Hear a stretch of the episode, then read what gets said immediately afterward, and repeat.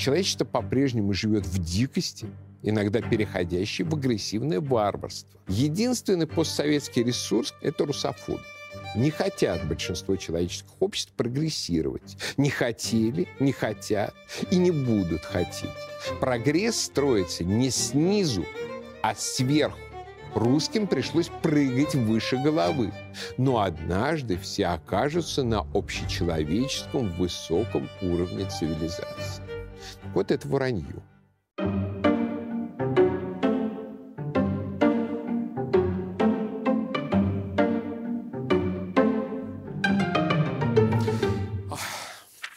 Здравствуйте. Меня зовут Егор Станиславович, и я пришел с вами поговорить. Продолжим нашу беседу о тех социально-философских уроках, которые можно извлечь из краха миражей Назарбаевского Казахстана подтвердившего, что никаких моделей успешного постсоветского развития для сепарировавших от России регионов на самом деле нет.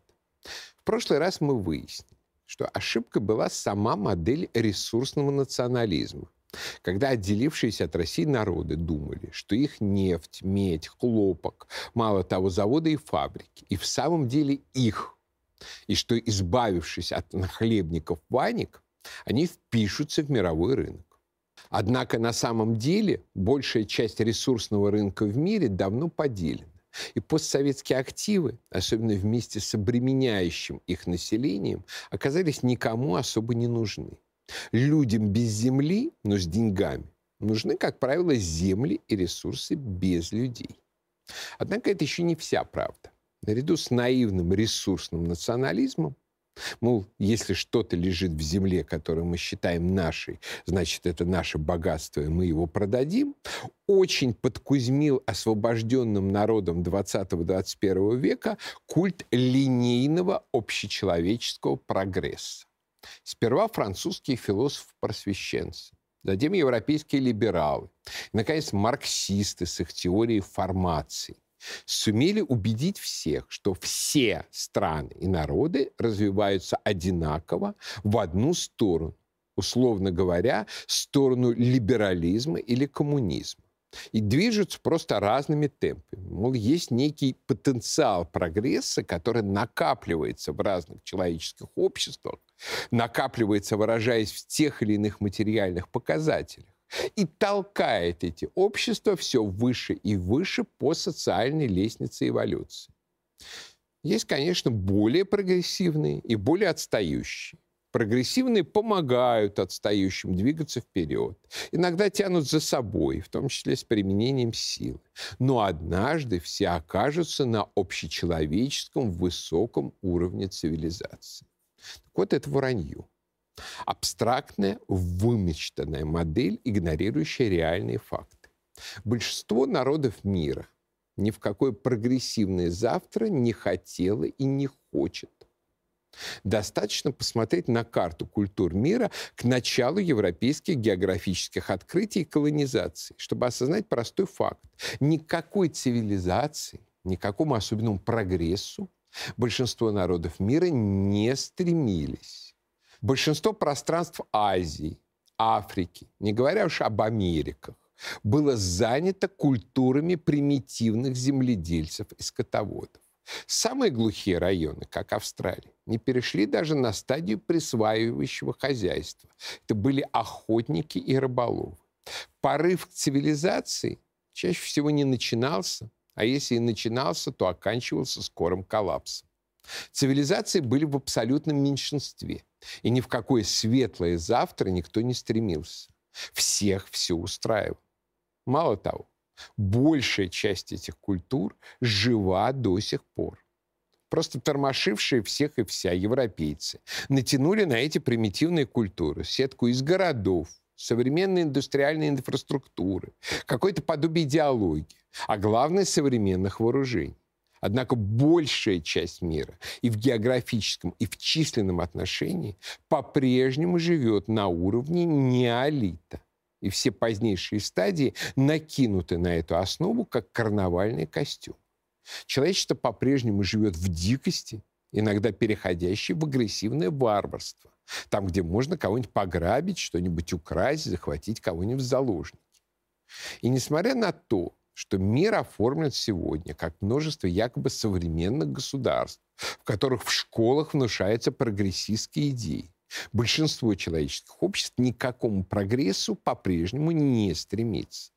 Марксистская и либеральная схема, между которыми на самом деле сущностного противоречия никакого нет, что якобы стремление к прогрессу вшито в человеческую природу, и что развитие производительных сил ведет к накоплению ресурсов, которые общество тратит на прогресс, является самообманом не хотят большинство человеческих обществ прогрессировать. Не хотели, не хотят и не будут хотеть. Даже сейчас, когда к них, их к этому пытаются принуждать.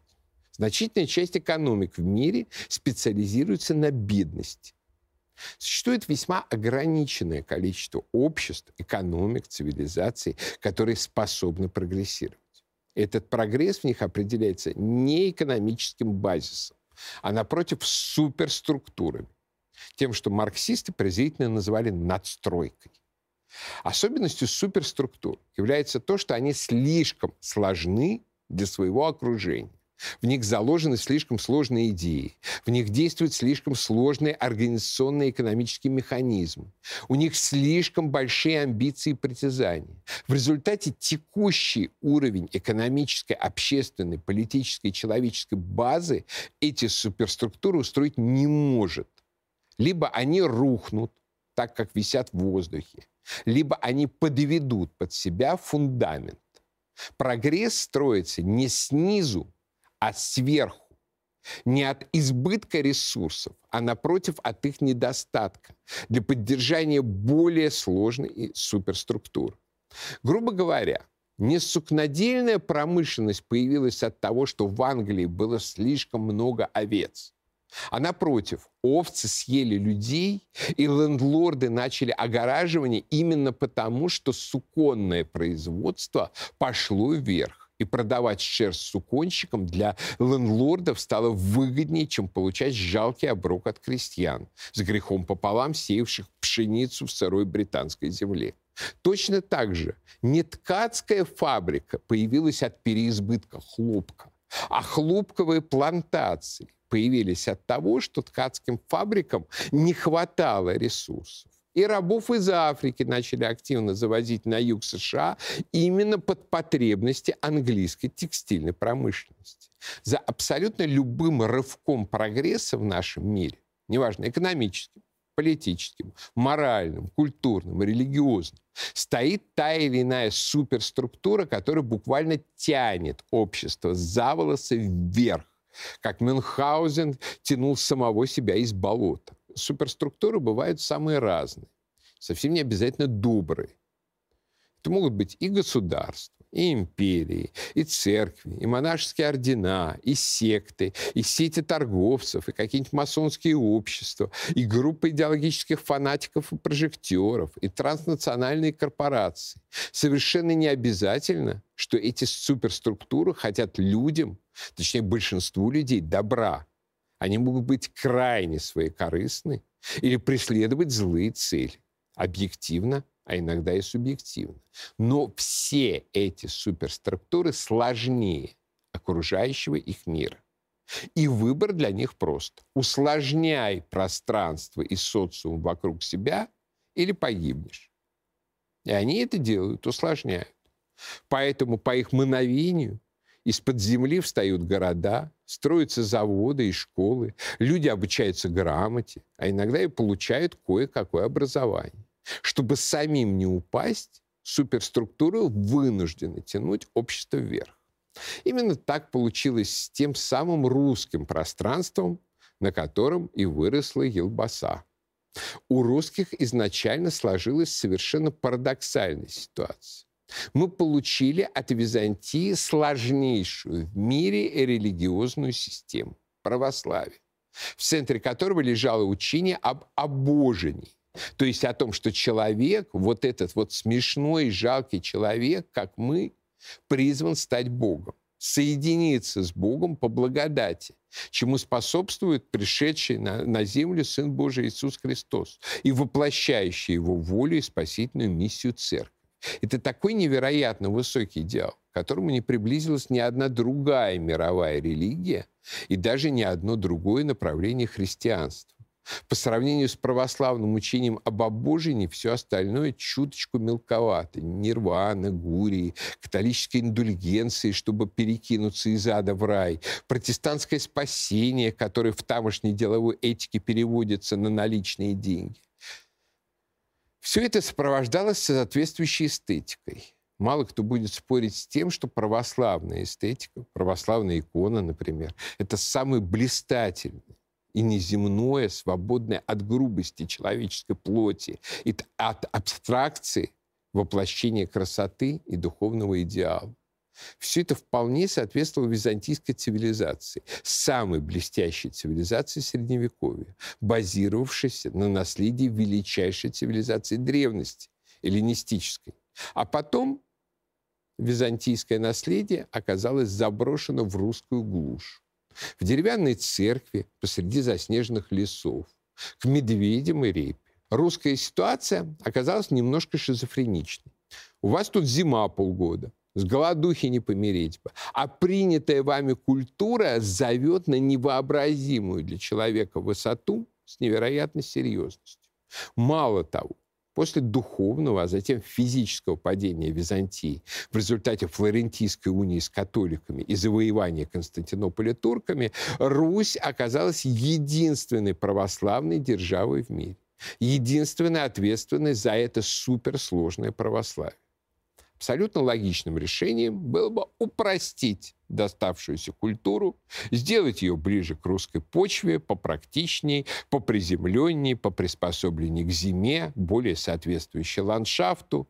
Скажем, именно по такому пути пошли североевропейские народы с протестантизмом.